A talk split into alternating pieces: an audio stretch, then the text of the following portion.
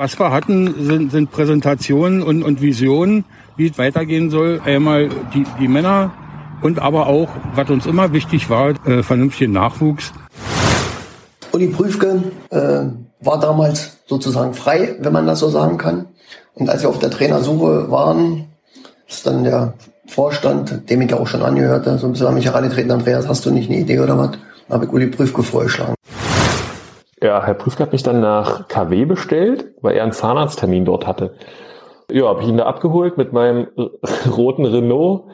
Dann sind wir nach Zeuthen gefahren, weil er hatte Training. Ich wurde also als Fahrer benutzt. Ich kann immer nur sagen, dass ich von, von Uli eine Menge gelernt habe. Eine Menge gelernt habe. Umgang äh, mit Spielern, ja, in, in, in, in die Gespräche auf Augenhöhe. Das kann man sich äh, ganz gut von, von, so einem Trainer abgucken, ja mit diesem neuen Impuls da einen neuen Trainer vielleicht auch zu installieren und vielleicht der Mannschaft ähm, noch, noch ein bisschen mehr Input auch zu geben, äh, vielleicht auch was die, die taktische Seite angeht. Ähm, das war, glaube ich, dann auch nochmal ein entscheidender Punkt, um dann letztendlich diesen Aufstieg umzusetzen dann letztendlich.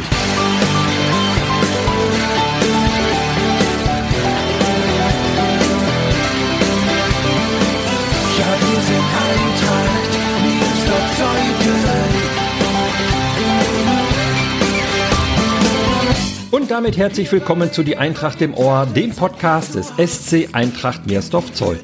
Zehn Jahre Aufstieg in die Brandenburg-Liga. So heißt diese dreiteilige Serie, die heute startet und in der wir zurückblicken auf einen der größten Erfolge der Vereinsgeschichte. Im Juni 2012 schaffte die Eintracht erstmals den Sprung in die höchste Spielklasse des Landes Brandenburg. Wahrlich ein historischer Moment. Mit fünf Zeitzeugen spazieren wir zunächst durch die gut zehn Jahre vor dem Aufstieg, in denen die Basis gelegt wurde für diesen Triumph. Es geht um die Rückkehr in den Landesverband Brandenburg, um die Visionen von Steffen Gerlach und vor allem um die Ära von Trainer Uli Prüfke. Es geht um Verhandlungen auf der Terrasse, Spielerverpflichtungen im Taxi, Disco-Besuche älterer Herrschaften und Scheitel, die auf Usedom gezogen wurden. Mein Name ist Gregor Rumeler und ich wünsche euch viel Spaß beim Zuhören.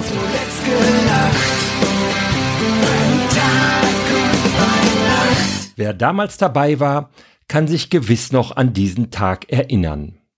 Der 9. Juni 2012 kann getrost als historischer Tag in der Geschichte des SC Eintracht Meersdorf-Zeuthen bezeichnet werden. Es ist der vorletzte Spieltag der Landesliga Süd und an diesem Samstag spielt unsere erste Männermannschaft vor 200 Zuschauern am Büstemarker Weg gegen den BSC Preußen 07 Blankenfelde Marlow. Das Endergebnis lautet 7 zu 2. Weil gleichzeitig der große Rivale im Titelkampf, der VfB Hohenleipisch, zu Hause gegen den SV Empor Mühlberg überraschend mit 1 zu 2 verliert, ist der Aufstieg der Eintracht in die Brandenburg-Liga perfekt. Und dieser Mann hat einen großen Anteil daran. Ich bin Sebastian König, ich bin seit 2006 mit einer kleinen Unterbrechung bei der Eintracht und war im Aufstiegsjahr 2012 ähm, offensiver Mittelfeldspieler und Kapitän. Klar, Sebastian erinnert sich natürlich noch sehr genau an diesen Tag. Lassen wir ihn also ein wenig erzählen. Ja, dann 9. Juni 2012 ähm, werden wir vermutlich alle nicht, nicht vergessen, Heimspiel gegen Blankenfelde. Ähm, auch das hat ja nochmal eine, noch eine eigene Geschichte. Ich glaube, wir liegen nach einer halben Stunde liegen wir einfach mal eins nur hinten. Und ähm, ich glaube, dann lässt der Torwart von Blankenfeld den Ball fallen, äh, Genne stochert den rein. Ähm, und wir drehen es dann bis zur Pause, glaube ich, auf, auf 4-1 und damit war klar, wir haben unseren, unseren Job gemacht. Aber für uns war alle wichtig, wir wollen nicht wissen, wie es in, in Hohenleipe steht. Ähm, und ich weiß, in der 70. Äh, bin ich an der Bank vorbei und und äh, Schütte grinst mich an, so, ey, willst du wissen, wie es da steht? Willst du wissen, wie es da steht? Ich sage, nein, sag's mir nicht. Dann sagt er, ich glaube, es ist ganz gut für uns. So, und dann hatte ich so schon ein Gefühl, okay, hier kann was passieren. Das Spiel war vorbei, wir haben uns alle abgeklatscht und ähm, ja, auf einmal sagt dann, sagt dann der Stadionsprecher ähm, das Ergebnis aus, aus Hohenleipisch und gibt ein ganz, ganz witziges Bild. Äh, Dann sind erstmal so alle Dämme gebrochen, die Jungs so zusammen. Ich lieg irgendwo auf dem Boden, Adi Wittmann klopft mir auf den, auf den Rücken. Es war so erste Emotionen, war, das war dann schon irgendwie, ne, wenn du dir die ganze Rückrunde oben bist, dann wünschst du dir auch, das irgendwie zu erreichen. Zum 100-jährigen Jubiläum mit deinem Club, mit deinen Freunden, sowas Besonderes. Und das war, das hatten wir dann, ähm, hatten wir dann geschafft. In dem Moment war, pff, also war noch 100 pro Tränen bei, bei mir im Spiel. Ähm, aber es war, war sicherlich der, der besonders, besonderste Moment, ähm, jetzt den wir so als Gruppe dann in Mirsdorf hatten. Sebastian deutet es an. Der Aufstieg ist ein ganz besonderer Moment in einem ganz besonderen Jahr. Denn die Eintracht feiert 2012 ja auch noch ihren 100. Geburtstag. Und ausgerechnet in diesem Jubiläumsjahr schafft die erste Männermannschaft den Aufstieg in die höchste Spielklasse des Landes Brandenburg. Aber dieser Aufstieg kommt nicht aus heiterem Himmel. Er ist der Höhepunkt einer Entwicklung, die schon viel früher einsetzt. Und das kann uns am besten dieser Mann erläutern. Also ich bin der Andreas Wawziniak. Ich bin in dem Verein seit 1963, damals bei der SG Zeuthen. Bin also im nächsten Jahr 60 Jahre im Verein, bin Jahrgang 53 und habe in dem Verein eigentlich alle Funktionen, die man sich vorstellen kann, ausgefüllt, bis auf den ersten Vorsitzenden. Ich war zweiter Vorsitzender, ich war Vereinsmanager und im Aufstiegsjahr selber habe ich äh, meine letzte Saison als Teammanager gemacht. Okay, Andreas vorzustellen ist eigentlich ziemlich überflüssig. Er ist Herz und Hirn der Eintracht, ganz gleich, welche Funktion er gerade bekleidet. Also, Wann beginnt denn aus seiner Sicht die Erfolgsgeschichte, die die Eintracht schließlich in die Brandenburg-Liga führt? Naja, da muss man eigentlich sehr lange zurückgehen. Wir haben ja äh, jahrelang im Berliner äh, Fußballverband in Berlin Fußball gespielt. Waren die Fahrtwege auch äh, viel näher. Wir hatten aber immer das Problem, dass insbesondere im Nachwuchsbereich die Jungs, damals hatten wir glaube ich auch keine Mädchenmannschaft, die Jungs immer gingen vollkommen Unbekannte spielen mussten. Also nicht gegen ihre Schulfreunde aus der Nachbarschaft oder sonst wie. Äh, hinzu kam, dass wir unser Vereinsheim ausbauen wollten. Das ging nur über den Goldenen Plan Ost. Dazu mussten wir aber Fußball in Brandenburg spielen. Äh, da gab es also eine ganze Reihe von Gründen. Auch wir hatten jede Masse Sportgerichtsverfahren, nicht weil wir so unsportlich waren oder unfair, sondern weil es immer Auseinandersetzungen gerade im Berliner Bereich gab. Wir haben uns dann entschlossen, einen Antrag zu stellen, in den Brandenburger Fußballverband zu wechseln, haben es dann auch in einer Mitgliederversammlung beschlossen, nachdem auch mit dem Kreisfußballverband geredet hatten, nach Königs in den Kreisfußballverband äh, zu wechseln, haben es dann auch gemacht und mussten dort in der ersten Kreisklasse anfangen. Naja, und die Mannschaft liegt in der ersten Saison im neuen Verband gleich einen super Start hin. Sie wird Meister und steigt in die Kreisliga auf. Nicht nur das. Ja, wir sind dann im ersten Jahr auch gleich Kreispokalsieger geworden. Also haben dort im Finale Zernsdorf ein wenig weggefegt. Äh, Entschuldigung, Andreas. Zernsdorf ein wenig weggefegt. 9 zu 0 gewinnt die Eintracht das Kreispokalfinale. Das dürfte heute noch Rekord sein. Jetzt du wieder. Und da reifte so der Plan, irgendwann so, wollten wir irgendwann mal ins Land kommen. Wir hatten eine recht erfolgreiche Nachwuchsarbeit und waren in der Auffassung, mit dieser jungen Mannschaft kann man durchaus was machen. Ja, es gibt so etwas wie einen Plan oder besser noch eine Vision. Man hat eine gesunde Mischung aus gestandenen und jungen Spielern beisammen und vor allem einer sieht darin eine Chance. Unser leider viel zu früh verstorbene Steffen Gerlach hatte dann, nachdem wir in die Landesklasse aufgestiegen waren, schon die, den, mit dieser Mannschaft kann man unheimlich viel erreichen. Und vielleicht gelingt es uns, er hatte er Visionen entwickelt, vielleicht gelingt es uns in zehn Jahren vielleicht mal Brandenburg-Liga zu spielen. Und alle haben ein bisschen gelächelt und gesagt, na, aber man muss sich eben hohe Ziele stellen. Und die sind auch konsequent sozusagen von ihm angegangen worden. Dass wir hier und jetzt über den Brandenburg-Liga-Aufstieg von vor zehn Jahren sprechen können, ist auch sein Verdienst. Steffen Gerlach, der 2010 mit nur 46 Jahren stirbt, hat die Eintracht auf besondere Weise geprägt. Er ist Jugendtrainer, Vorstandsmitglied, Macher und vor allem ist er Vordenker und Visionär. Auch Dieter Kaczewski hat ihn erlebt. Mein Name ist Dieter Kaczewski. Im Jahr des Aufstiegs war ich erster Vorsitzender der Eintracht. Dieter erinnert sich auch, dass da irgendwas ist mit einem Plan oder einer Vision Und er ruft Hansi Exner an, ein alter Mitstreiter und aktuell unser zweiter Vorsitzender. Hansi kramt in seinen alten Unterlagen und findet das Papier von Steffen Gerlach. Überschrift, Ausblick, wir haben Visionen. Das Papier skizziert die angepeilte Entwicklung der ersten Männermannschaft von 2005 bis 2008. Aber nicht nur das. Äh, was wir hatten, sind, sind Präsentationen und, und Visionen, wie es weitergehen soll. Die, die gesamte Entwicklung dabei im, im sich einmal die, die Männer und aber auch, was uns immer wichtig war, deswegen auch der Zusammenschluss ja damals mit, mit, mit Zeugen, äh, vernünftigen Nachwuchs und natürlich qualifizierte Übungsleiter. Äh, und das haben wir versucht darzustellen, auch gegenüber der Gemeinde, weil wir ja auch gewisse Forderungen oder Wünsche hatten an, an die Gemeinde, die auch großteils erfüllt wird, wenn man sich kümmert um Nachwuchs und so weiter. Und das hat alles zusammengepasst. Und äh, da hatten wir so ein von 2004 bis 2008 und da war 2008 unter anderem ein Ziel, äh, mit, den, mit den Männern äh, die Landesliga im, im, im Blick zu haben. Und äh, das ist uns ja dann schon 2007 gelungen. Wie das halt so ist mit Visionen. Die einen werden nie Wirklichkeit, die anderen früher. Die Brandenburg-Liga taucht in diesem Papier übrigens nicht auf. Ist aber ein Thema. Unser Ziel ist, auf Landesebene zu spielen. Und Landesebene bedeutet ja für einen Amateurverein immer, äh, ja, ist eigentlich das, das Höchste, was man so erreichen kann, Brandenburg-Liga. Denke denk ich, alles andere, Oberliga und so weiter, geht dann schon in, in Dimensionen rein, die man finanziell auch äh, sehr schwer stemmen kann, wenn man nicht, nicht ganz große äh, Sponsoren hat. Und was ist mit den Spielern? Kennen Sie dieses Papier mit dieser Vision? Wissen Sie, dass die Macher des Vereins mit dieser Mannschaft höher hinaus wollen?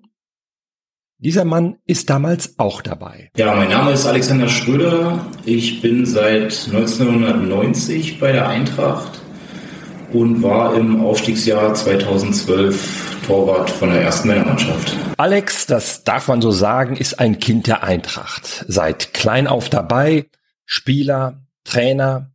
Und auch er erinnert an Steffen Gerlach, der mit seinen Ambitionen durchaus offensiv umgegangen ist. Steffen Gerlach hatte ja damals diese Philosophie, ähm, die hatte er mal dem äh, die, der Öffentlichkeit mal nahegebracht gehabt, ähm, zu sagen, ja, die Eintracht in so und so vielen Jahren immer wieder eine Liga höher, die und die Entwicklung. Und das ist ja auch tatsächlich so eingetreten. Auch weil dieser Mann ins Spiel kommt. Uli Prüfke, Legende von Union Berlin, Kapitän der Pokalsiegermannschaft von 1968. Nach seiner Spielerkarriere ist er als Trainer unterwegs und landet in der Winterpause der Saison 2002-2003 am Wüstemarker Weg. Was damals natürlich noch keiner ahnt, er prägt die kommenden gut zehn Jahre, die man mit Fug und Recht als Prüfgeehrer bezeichnen darf.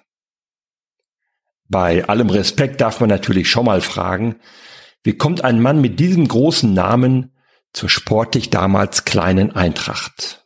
Andreas erklärt uns das. Uli Prüfke äh, war damals sozusagen frei, wenn man das so sagen kann. Und als wir auf der Trainersuche waren, äh, ist dann der Vorstand, dem ich ja auch schon angehörte, so ein bisschen an mich herangetreten, Andreas, hast du nicht eine Idee oder was? Da habe ich Uli Prüfke vorgeschlagen. Ich kannte Uli Prüfke, der früher Trainer in Königs Wusterhausen war und mein Sohn war damals Mannschaftskapitän seiner Mannschaft. Hat ja auch noch jahrelang in KW gespielt. Kannte den Uli auch recht gut, muss ich sagen, weil wir uns auch damals in Königswusterhausen ganz gut verstanden haben und hat ihn dann angesprochen im Auftrag und, er war ein bisschen um Bedenkzeit und hat dann aber zugesagt. Und wir konnten dann auch noch André Hollow, der jetzt äh, Rektor der Grundschule in Zesen ist, äh, der früher in Königs mit Marek zusammengespielt hat, äh, den ich auch ganz gut kannte. Und Uli kannte ihn logischerweise auch, ähm, überzeugen können, als Co-Trainer äh, anzufangen. Moment, nochmal nachgefragt. Also die Eintracht spielt damals in der Kreisliga, weit weg von Landesliga oder gar Brandenburg-Liga. Was genau reizt Uli Prüfke an diesem Trainerjob? Uli hatte zu diesem Zeitpunkt äh, keine Mannschaft trainiert. Uli Prüfke war zu diesem Zeitpunkt auch keine 20 Jahre mehr. Und er galt als Trainer der alten Generation. Er kann aber ohne Fußball nicht sein, ohne Jungs zu, äh, um sich herum zu haben, um ihnen versuchen, was beizubringen. Und er hat hier die Chance gesehen, zumal er ja von seinem Wochenendgrundstück, er wohnt ja damals mitten in Berlin, damals hieß es noch Thema Platz, jetzt heißt der Platz der Vereinten Nationen. Mhm. Ähm, da wohnte er, aber er hatte ja sein Wochenendgrundstück hier und war fast immer draußen. Ähm, brauchte keine weiten äh, Fahrwege zu machen, konnte sich akribisch vorbereiten und hat dieses Potenzial gesehen in dieser Mannschaft. Und ich denke mal, das hat ihn dann dazu bewogen, Ja zu sagen. Zumal wir ihm auch gesagt haben, also auf das und das wollen wir erreichen. Also wir wollen mit der Mannschaft auch ins, ins Land. Nochmal nachgefragt. Wie läuft denn dann die Verpflichtung eines solchen Trainers ab? Trifft man sich in der Geschäftsstelle oder an einem anderen Ort? Ich habe ihn natürlich angerufen und dann haben wir uns getroffen. Also es, Wo? Na, bei mir zu Hause. Also wir haben grundsätzlich, kann man ja jetzt sagen, wir haben Gespräche, wenn überhaupt nicht. Fast nie hier im Vereinsheim gemacht. Im Wesentlichen war das bei mir auf der Terrasse. Weil in meiner Umgebung in Königs Wusterhausen, da hatte ringsrum keiner mehr mit Fußball zu tun. Es ist ja nicht so wie heute. Wenn man sich heute hier im Vereinsheim mit irgendjemand trifft, dann weiß zehn Minuten später über Facebook die ganze Welt, äh, dass sich der und der mit dem und dem getroffen hat und da ist doch was im Busche. Meine Nachbarn hat überhaupt nicht interessiert, mit wem ich da auf der Terrasse sitze. Da haben wir unsere Gespräche geführt, unsere Strategien entwickelt, aber auch das eine oder andere Gespräch mit dem Spieler geführt. So, jetzt also Uli Prüfke. Den zeichnet neben seinen Trainerfähigkeiten und seinen menschlichen Qualitäten noch etwas aus. Er ist, sagen wir mal so, sehr zurückhaltend. Deshalb ist er für einen Podcast nicht zu haben. Leider. Uli Prüfke führt die Eintracht-Mannschaft in der Rückrunde immerhin von Platz 9 auf Platz 5. In der Saison 2003-2004 ist es dann schon Platz 4. Damals dann dabei Torhüter Alexander Schröder. Ähm, ich muss gestehen, in meinem ersten Männerjahr nicht von Anfang an. Ähm ich bin hochgekommen aus den Junioren und hatte eigentlich natürlich das Ziel, äh, in der ersten Männermannschaft mich gleich dann durchzusetzen. Ähm, ich glaube, am dritten oder vierten Spieltag hatte sich ja Jens Kienberg damals das Handgelenk gebrochen. Der war der damalige Torhüter. Ähm, und dann bin ich eingewechselt worden, das war gegen Ludwigsfelde. Ja, und seitdem war ich dann nicht mehr wegzudenken. Tja, und der junge Kerl zwischen den Pfosten kommt in den folgenden Jahren aus dem Feiern kaum noch raus. Also ich bin 2003 in den Männerbereich gewechselt. Damals war es noch Kreisliga-Spielbetrieb. Ähm, wir haben in der Kreisliga gespielt, sind dann im Jahr 2005 Meister geworden, also Kreismeister aufgestiegen in die Landesklasse. Zwei Jahre später ging es dann hoch in die Landesliga. Das war dann 2007, das berühmte Selbstläuferjahr. Das berühmte Selbstläuferjahr 2006, 2007. Viele spüren, mit dieser Mannschaft geht noch viel mehr. Sie wird mit 14 Punkten Vorsprung Meister in der Landesklasse und so ganz nebenbei auch noch Bereichspokalsieger. Der Bereichspokal ist so ein Wettbewerb, den der Landesverband Brandenburg ins Leben ruft und nach einem Jahr wieder einstampft. Man kann also sagen, die Eintracht ist Bereichspokal Rekordsieger. Ach ja, den Fairplay-Pokal des Fußballlandesverbandes gewinnt die Eintracht auch noch. Mit dabei ist Sebastian König, der aus Wildau gekommen ist. Wie ihn Uli Prüfke an den Wüstemarker Weg lotst, das beschreibt ihn auch. Er ist eben ein alter Trainerfuchs, aber hört selbst. Ja, vielleicht meine, meine Lieblingsanekdote zum Trainer oder auch die, die erste, ähm, erste zum, die ich mit dem Trainer hatte. Also ich nenne ihn immer noch Trainer, obwohl ich berufsbedingt vielleicht 100 andere Trainer im Handy habe, ist er aber auch noch als Trainer eingespeichert. Das wird auch immer so bleiben weil er einfach auch mein, ja, mein bester Trainer war, den ich, den ich hatte ähm, im Gesamtpaket. Äh, er hat mich damals nach, nach Zeuthen geholt. Ich habe äh, Fahrschule gemacht bei Fahrschule Kausche, die ja jetzt vom Imperium Epping übernommen wurde. Ähm, Thomas hat dann meine Nummer besorgt und hat, äh, hat Herr Prüfke mich angerufen, ähm, um Treffen gebeten und ich fand mir es doch damals spannend, habe in Wildau gespielt und ja, Herr Prüfke hat mich dann nach KW bestellt, weil er einen Zahnarzttermin dort hatte. Und äh, ja, habe ich ihn da abgeholt mit meinem roten Renault und dann sind wir nach Zeuthen gefahren, weil er hatte Training. Ich wurde also als Fahrer benutzt. Hab's aber gar nicht gemerkt im Prinzip, weil er mich in dieser Viertelstunde von KW nach Zeuthen äh, sowas von um den Finger gewickelt hatte. Und als er dann ausgestiegen ist, ähm, war für mich völlig klar, dass ich hier im Miester spiele nächstes Jahr. Dass ich da unter diesem Trainer spielen will. Das war faszinierendes äh, Gespräch über 15 Minuten, glaube ich, was ja die Fahrt dauert. Ähm, ja, was so unsere besondere Beziehung dann, glaube ich, auch ganz gut beschreibt, dass ich ihm da, ja, dann auch blind gefolgt bin und wie gesagt gar nicht gemerkt habe, dass ich als Taxi genutzt wurde, ähm, was aber dann ein, ja, die wahrscheinlich schönste Taxifahrt meines Lebens war. Vom Chauffeur zum Spielmacher eine ungewöhnliche Karriere. Sebastian kommt also 2006 zur Eintracht, steigt gleich in seiner ersten Saison in die Landesliga auf und spürt auch, mit dieser Mannschaft könnte noch mehr gehen. Äh, wir hatten ja unter uns, glaube ich, schon den, den Wunsch dann. Ähm, die Mannschaft ist äh, ja über weitere Jahre dann so zusammengeblieben, ähm, hat sich punktuell verstärken können. Wir sind, glaube ich, äh, 2010 Vierter geworden, dann das Jahr darauf Fünfter. Ähm, das heißt, du hast schon gemerkt, okay, du kannst da oben mitspielen, es fehlt aber noch diese, dieses gewisse Etwas wir hatten dann schon den, den Wunsch alle, ne? Wir wollten dann schon mal mit unserem Verein quasi äh, diese Liga, diese Liga angreifen. Ähm, aber es war jetzt, glaube ich, auch nicht vor der Saison so, dass wir gesagt haben, okay, dieses Jahr muss es, muss es passieren. Es war eher so ein insgeheimer Wunsch, der sich dann aufgrund der Leistungen und der Tabellenstand so ähm, übers Jahr entwickelt hat. So war mein Eindruck. Sebastian ist natürlich mittendrin bei den ganzen Feierlichkeiten. Das kann man in dem Film sehen, der zum Landesliga-Aufstieg erscheint. Titel Selbstläufer 07. Sascha Gerlach und Adrian Wittmann haben ihn produziert. Premiere ist im Kino am A10 Center.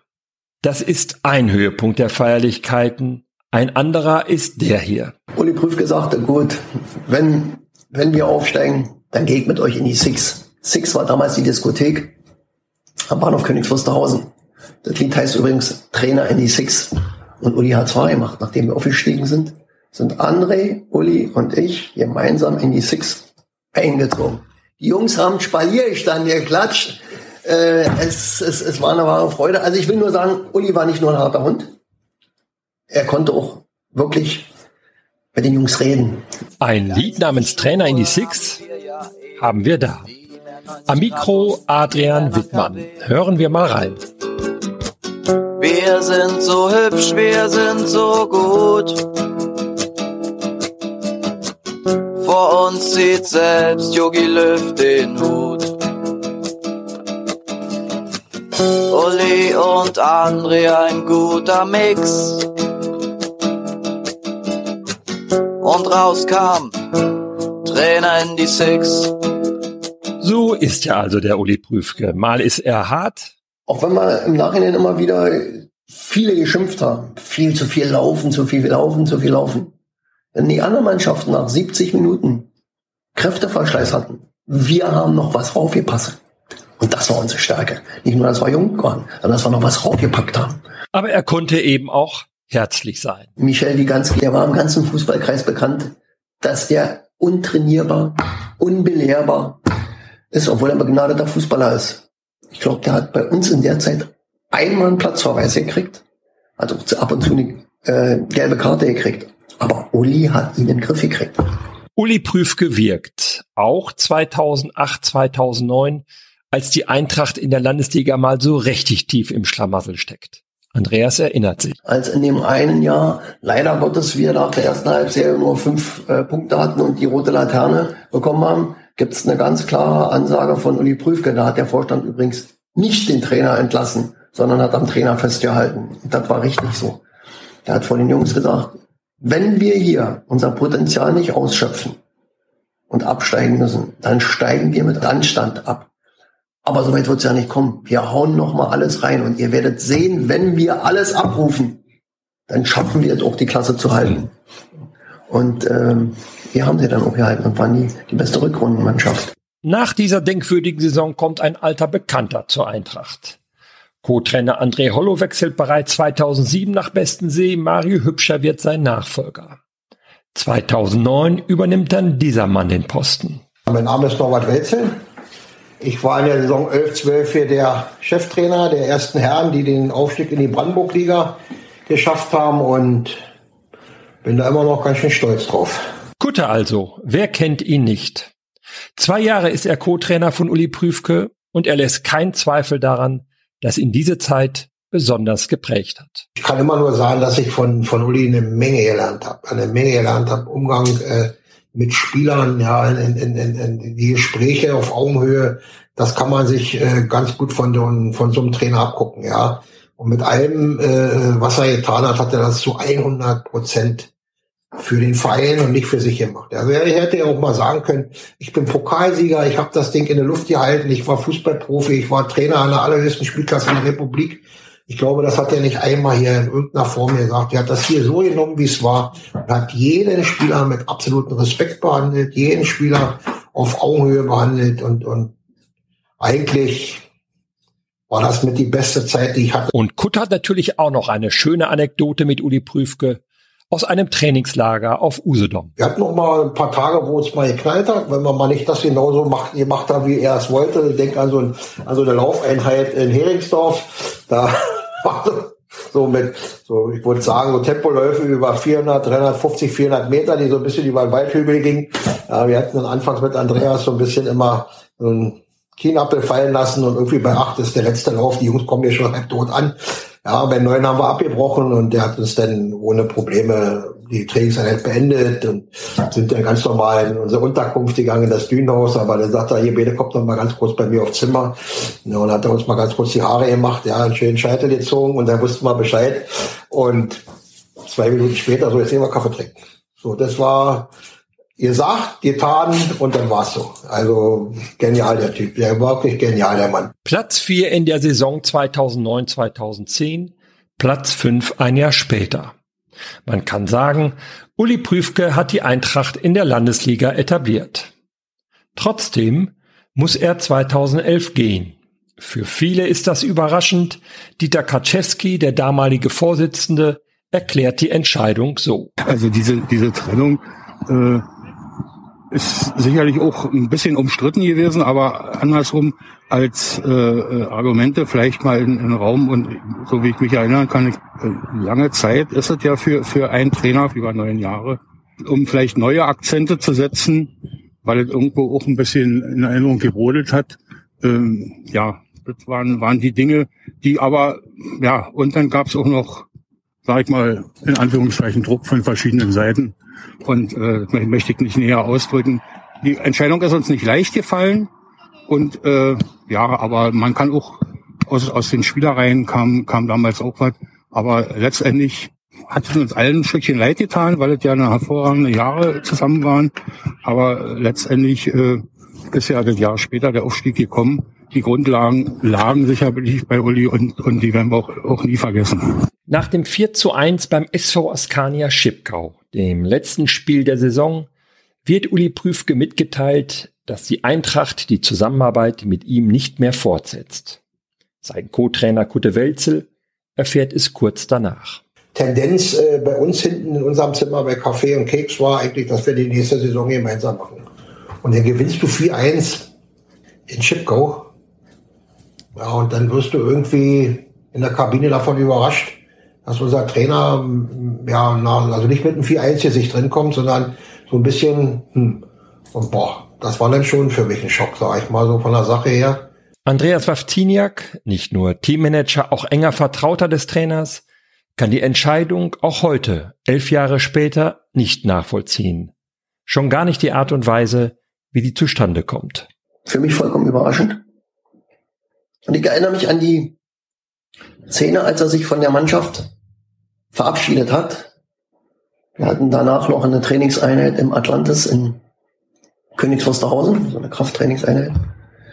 Da war er schon abgesetzt, aber da hat er sich nochmal von der Mannschaft in, im Kraftraum verabschiedet. Also was nie erlebt. Nie, nie wieder. Der, der Uli Prüfke, dem stand die Tränen in die Augen. Seine Jungs, seine Büffel. Von denen musste er sich verabschieden. Und er hat es so gemacht. So, so emotional. Ich krieg jetzt schon Gänsehaut. Ja, das, das, unglaublich. Der Mann hat mir es doch gelebt. Das, das waren seine Jungs. Und das kann man gar nicht so beschreiben. Und äh, als ich gesagt habe, Uli, ich, ich verstehe das alles nicht. Und wenn du aufhörst, dann höre ich auf. Hat Uli zu mir gesagt, Andreas, wenn du aufhörst, geht nichts, du bleibst noch. Mach das bitte noch mindestens ein Jahr. Und wie erleben die Spieler den Abschied von Uli Prüfke? Von dem Trainer, der sie in die Landesliga gebracht hat? Für die kam sie überraschend, ja. Ähm, sie waren betroffen. Aber als junger Mensch bringst du das natürlich nicht, noch nicht äh, so rüber, die waren irgendwo schon erschüttert. Du kannst aber Kutte Nordwels ja auch als Co-Trainer und wussten, dass der das dann weitermachen wird. Und die hatten, sie hatten sich dann irgendwie selber auch das Ziel gestellt, vielleicht packen wir es ja doch nochmal oder so. Also Landesliga wollen wir auf alle Fälle und vielleicht, mh, hm, die waren todtraurig, sehr, sehr bewegt und äh, haben, haben Uli sozusagen versprochen, wir, wir werden das, was du in uns gesehen hast, werden wir versuchen zu ernten. So ungefähr kam's kam's rüber. Aber ich habe noch nie, wie gesagt, so eine Stimmung ähm, erlebt. Auch die Jungs, die waren, die waren betroffen. Und was sagen die Spieler heute, elf Jahre später, zu diesem plötzlichen Abschied von Uli Prüfke? Zuerst Sebastian König und dann Alexander Schröder. Ja, ich glaube, ähm, es war es war schon schwierig für uns auch, da wir alle ja menschlich sehr sehr an ihm gehangen haben oder uns ja auch immer noch an ihm orientieren. Ähm, er ein Vorbild einfach auch als Mensch ist. Ähm, ich glaube aber, dass es sportlich schon ähm, auch noch mal eine, eine Veränderung gebracht hat, einfach weil ja er war sieben acht Jahre da ähm, es hatte sich so ein bisschen, ja, auch Gemütlichkeit beim einen oder anderen, nehme ich mich gern mit ein, äh, eingeschliffen. Jetzt musste man sich dann schon auch nochmal neu, neu positionieren. Ähm, ich glaube nicht, dass wir, dass wir einverstanden waren, weil es schon auch für ihn äh, sehr, sehr schwierige, schwierige Situation war. Ähm, wir haben das aber akzeptiert. Das musst du auch als, als Spieler.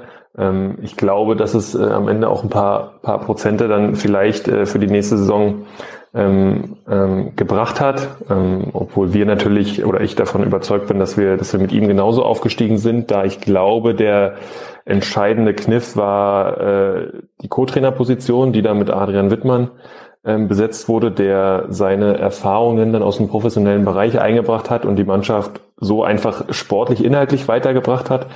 Dementsprechend sind wir uns da sicherlich alle einig, dass äh, ja, dass der Trainer dort ähm, einen riesen, riesen Anteil hatte in der, an der Entwicklung.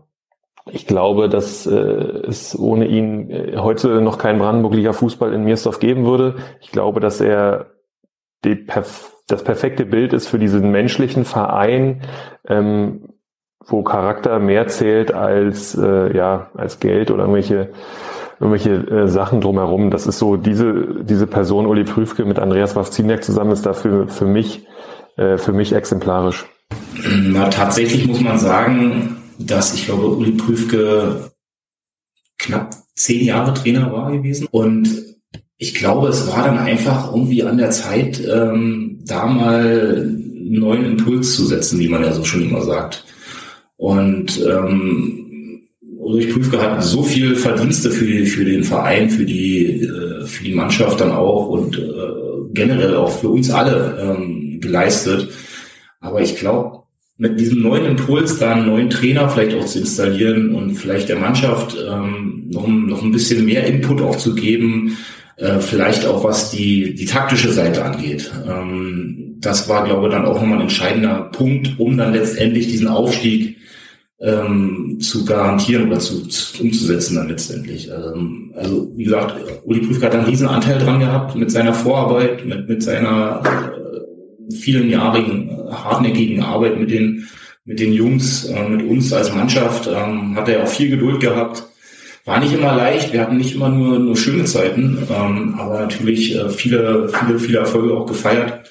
Dadurch, dass er jetzt immer noch gerne am Wüstenmarker Weg ist, denke ich mal, sind da die Wogen inzwischen auch geglättet und ähm, ja, von daher ähm, nochmal von meiner Seite, er hat einen riesengroßen Anteil an der Erfolgsgeschichte. Die dann ja schon ein Jahr später ihren Höhepunkt finden sollte.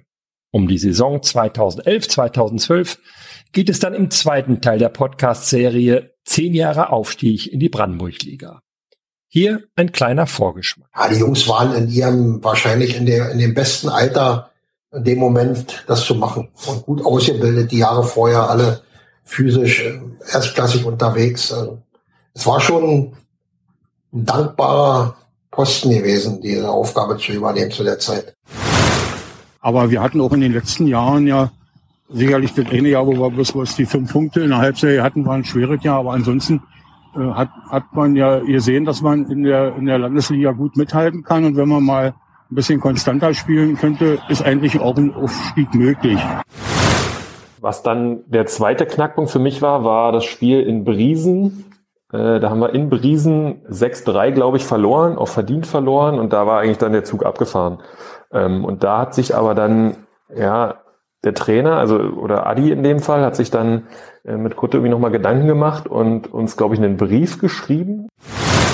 Ja, und da Kutte ja mir nach dem Spiel in Blankenfeld gesagt hat, er wenn ich, der, hat, muss man dazu sagen, dass er zu Beginn der Saison gesagt hat, als er gesagt ich mache noch eine Saison als Mannschaftsleiter und dann oder Teammanager, dann höre ich auch auf. Dann, dann kriegst du noch mal ein Spiel zum Schluss. Und das wollten wir am vorletzten Spiel machen. Ne? Ist aber untergegangen. Ja, und dann, dann, dann spielst du im letzten Spiel. Ja, und da wollte augenscheinlich keiner das äh, 100. Tor schießen. Du, unsere Partys, äh, wenn ich da jetzt die Geschichten rausholen würde, die waren, äh, die waren immer legendär. Also wir haben, äh, wir haben immer ordentlich Abriss gefeiert. Aktionen dann noch irgendwo über den Platz und Eckfahren äh, zergrätschen. Und du hast ja auch genug Bekloppte gehabt in der Truppe. Zuletzt gelacht